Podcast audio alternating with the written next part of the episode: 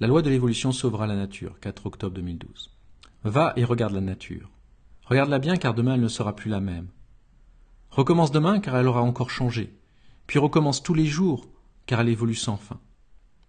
L'évolution est la règle de la nature. La loi de l'évolution est inscrite dans la nature telle que l'a créée notre Père.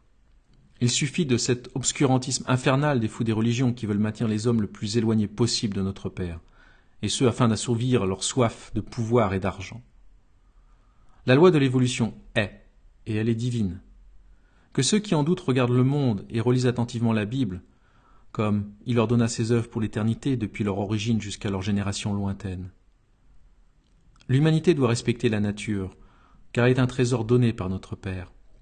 La nature est là pour nourrir l'homme et lui permettre de découvrir et comprendre les lois de l'univers. C'est un don sans prix de notre Père. La folie de ce monde à vouloir salir, saccager et massacrer la nature aura un prix. Une leçon de sagesse viendra.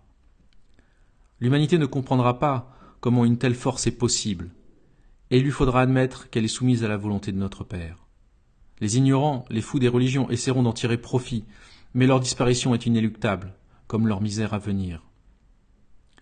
La sagesse voudrait que l'humanité comprenne par elle-même. Mais notre Père sait bien que cela est impossible aujourd'hui. Il y aura donc un jour et un lendemain. Il y aura la fondation de l'Israël de notre Père, Israël qui n'a aucun lien avec ce pays des hommes ni la religion. La volonté de notre Père sera faite.